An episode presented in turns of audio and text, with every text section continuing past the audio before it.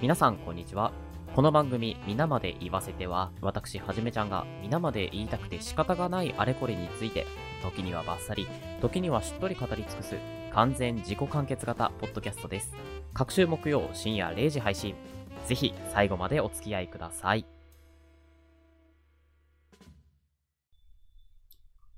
最近ミュージカルブームが来ておりましてまあ、ちょっと前に、あの、好き勝手レイディオの方で、 In the Heights というミュージカル映画をご紹介させていただいてるんですけど、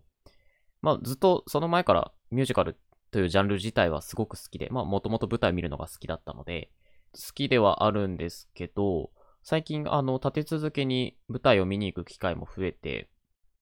で、すごく好きなミュージカルが今近くに来てるっていうのもあってですね、結構何回も通ってたり、あとは、Amazon プライムで、うん、好きなミュージカル映画を見たりと。まあ、かなりミュージカル熱が高くてですね。なんか、好き勝手レディオの方で、ミュージカルの回やりたいなって思ってたんですよ。で、いろいろとこう書き出してって、相方のね、ゆかっぺと一緒にこう楽しく喋りたいなと思って、台本を作るところまでは作ったんですけど、なんか、結局最後の最後に、話したいこと多すぎてまとめきれなくて、うーん、ごめんって言ってボツにした回がありました。今日はその供養をしたいと思います。そんなことに使うなよってね。はい。あの、ゆかぺごめん。えっと、まあ、どういう話をしようかなと思った時に、まあ、そもそもね、ミュージカルというエンタメって、やっぱりまだまだ、うん、お茶の間にこう浸透しきってはいないなというか、みんな見てるぞっていうわけではないなと思ったので、そういう話を今日はしていきたいなと思っております。ミュージカルを、まあ、一言で表すとするならば、一文で表すとするならば、これはあくまで僕個人の感想ですけれども、歌、踊り、芝居の全てが融合した究極のエンタメだと思っています。演劇っていうものは、大きくざっくり2つに分けるとですね、ストレートプレイと呼ばれるものと、音楽劇というものに分けられます。で、まあ音楽劇っていうのが、うーん、オペラとか、ミュージカルも含めてですけれども、まあ、そういったもの全般音楽劇っていう風に分かれるらしいです。はい。これはもう、あの、素人知識の浅はかな調査に基づくものですので、諸説あるかもしれませんが、ちょっと誤りがあるかもしれないですけど。あ、なんか皆さんオペラ想像つきますかね？あの、ちょっと体の大きな女性っていうとちょっと偏見があるかもしれないですけど、なんかこう、スーザン・ボイルみたいな人がブワーって歌うやつ。ですね。ミュージカルはそのオペラを母体として確立された、まあ、演劇のジャンルになります。主な違い、オペラとミュージカルの何が違うかというと、オペラっていうのは歌が一番重要であり、もう歌ありきなんですね。歌が上手い人が勝つみたいな。でも、ミュージカルは歌も芝居も踊りも重要と。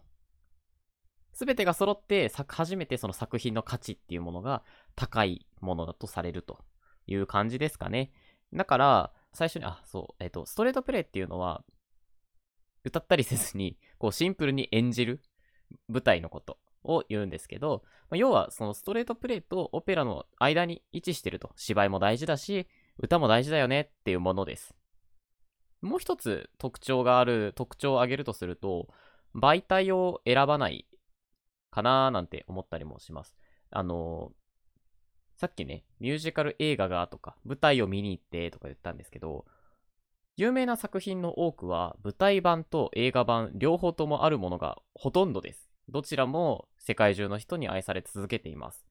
パッと挙げるとする、皆さんが知ってるであろうものを挙げるとすれば、サウンド・オブ・ミュージック、ドレミの歌ですね。あとは、キャッツ、あとは、レ・ミゼラブルとか、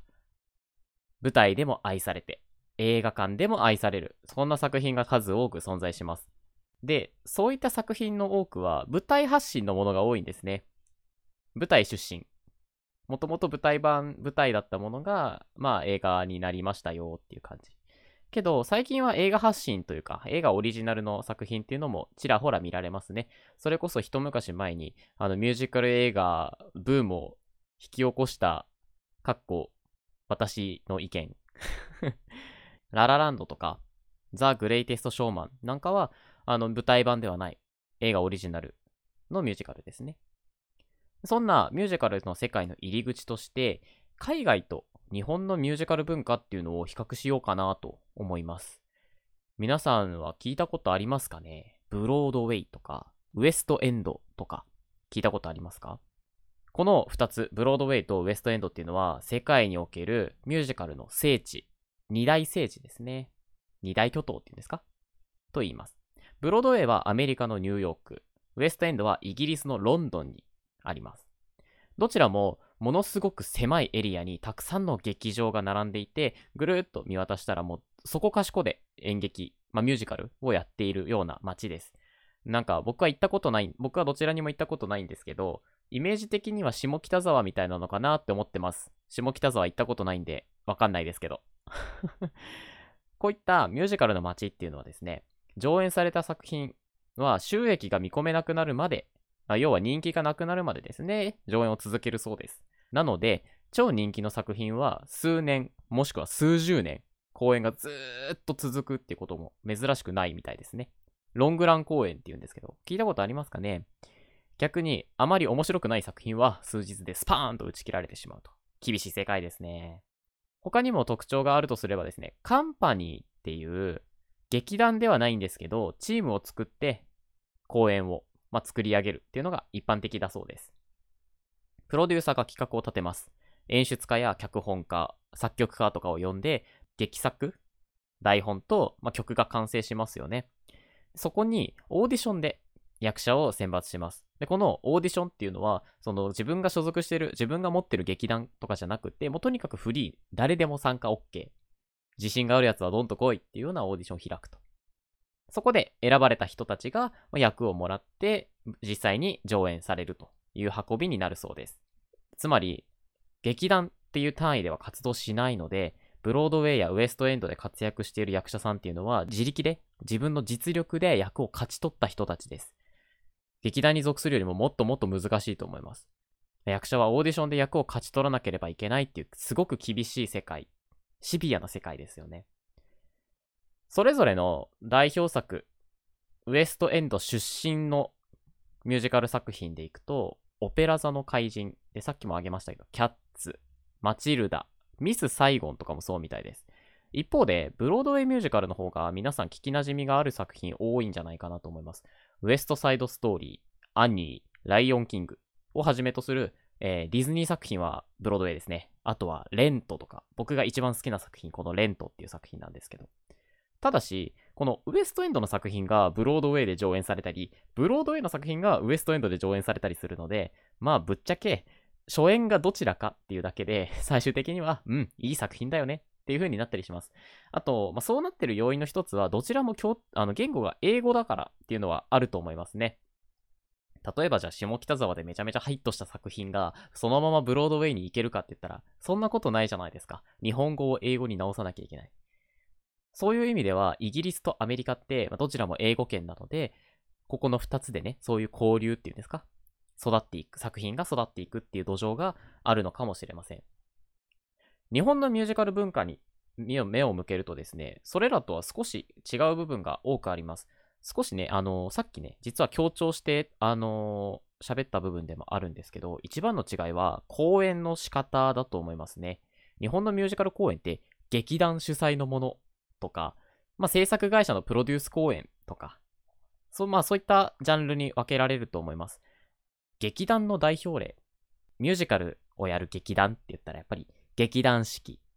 宝塚歌劇団、あとは音楽座ミュージカル、ご存知ですかね？とか、まあ、そういったものが挙げられると思います。出演者のほとんどがその劇団所属の団員さんで、劇団四季とか宝塚については、自分たちの専用劇場まで持ってますから、同時にあちこちでいろんな作品の公演を行うことができます。劇団四季は東京に3、4カ所、あと大阪とか福岡とか名古屋とかあちこちにあるんですね、本当に。まあ、徐々に徐々にその裾野を広げてるって感じじゃないかなと思います。あと全国公演もね、宝塚もそうですけど、したりしますね。宝塚は、えっ、ー、と、兵庫県の宝塚市にありますね。制作会社の代表例でいくと、東宝とか、これ私、なんか、あ、そうなんだと思ったんですけど、ホリプロさんもやられてるそうですね。こっちは、まあ、ブロードウェイのカンパニーに近い形式で作品を上演しているのかなと思います。オーディションをやりますので、その誰でも一般公募のオーディションもあるそうです。で、一つ一つの公演がそれぞれの劇場と契約して限られた期間で上演されますので、短いものとかだと1週間長くても2ヶ月もやれば長いって思うかな。1ヶ月ぐらいじゃないですかね。人気の作品は1、2年周期で上演されるものがありますね。それ、ミゼラブルなんかは1、2年周期でやったりしてますね。実は今年、私、レ・ミゼラブル見に行ったんですけど、その見に行ったちょっと後にですね、コロナでその公演が丸ごと中止になり、今度場所を移して大阪だったかな？に行くところ行ってるんですけど、その大阪公演も丸ごと中止になっちゃったそうです。あのー、まあ、要はクラスターが発生してしまったっていうことで、私が見に行った日もですね、あの、張り紙がしてありまして、で、あの、出演者の一人に陽性反応が出てしまいましたと。で、保健所と相談して、この数日間の公演は実施しますっていうような旨の張り紙がしてあったんですが、もう本当にその翌日だったかな、中止になっちゃって、実質、あのー、千秋楽を見たというような まあ、稀な経験をしました。ラッキーと思えばそうですけど、まあやっぱり、その後にね、見る予定だった方々とか、一番無念なのは役者さんでしょうね。パンフレットにも、あの、何事もなく最後まで走り切れますように、なんて書いたり、書いてあったりして、まあ後から読み返したりするとですね、ちょっと切ない気持ちになったりもしてます。最近では2.5次元ミュージカルっていうんですか？流行ってますよね。あれが日本のミュージカル文化に一石を投じたと思います。あとは、井上義雄さんとか、山崎育三郎さんとか、新妻聖子さんとかもそうですよね。ミュージカル俳優が次々テレビに出演してますし、だんだんとお茶の間で認知度が高まってきたのかななんて、まあ昔からミュージカルが好きだった人間としては思います。そういえば、あの、山崎育三郎さんは、つい最近、紅白の出場が内定したっていう記事が出てましたね。あの、ちょこっと LINE ニュースで読んだだけなので、詳しいことはわかりませんが、え去年でしたかね、朝ドラにも出てましたし、あの、大晦日の楽しみが一つ増えたなぁなんて思っております。本来であればですね、ここでおすすめのミュージカル作品をバババババーっとご紹介しようと思っていたんですけれども、あの、まあ、これを話し出すと長くなってしまうので、今回はこの辺にしたいと思います。定期的にミュージカル界やっていけたらなと思いますので、引き続きよろしくお願いいたします。第6回、いかがでしたでしょうか？まあ、すごく本当にもうミュージカルの入り口も入り口、全然中身の話できてないですね。何も伝わらない回だったかもしれませんけど、あの、とにかくいろんな方にあのミュージカルのことを知って、あの、好きになってほしいなという思いだけはあるので、何かこう、汲み取っていただけたらなと思います。また、ミュージカル回やりたいと思います。この番組では皆様からのメッセージを募集しております。お便りは専用の Google フォームか、もしくはメールでお送りください。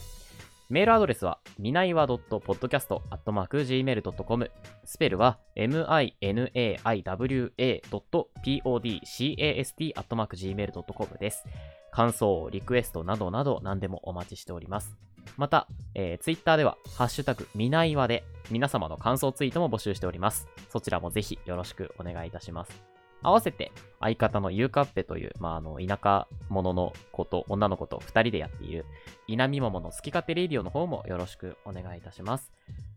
それでは第6回はこんなところで、お相手ははじめちゃんでした。最後までお付き合いいただきありがとうございました。バイバイ。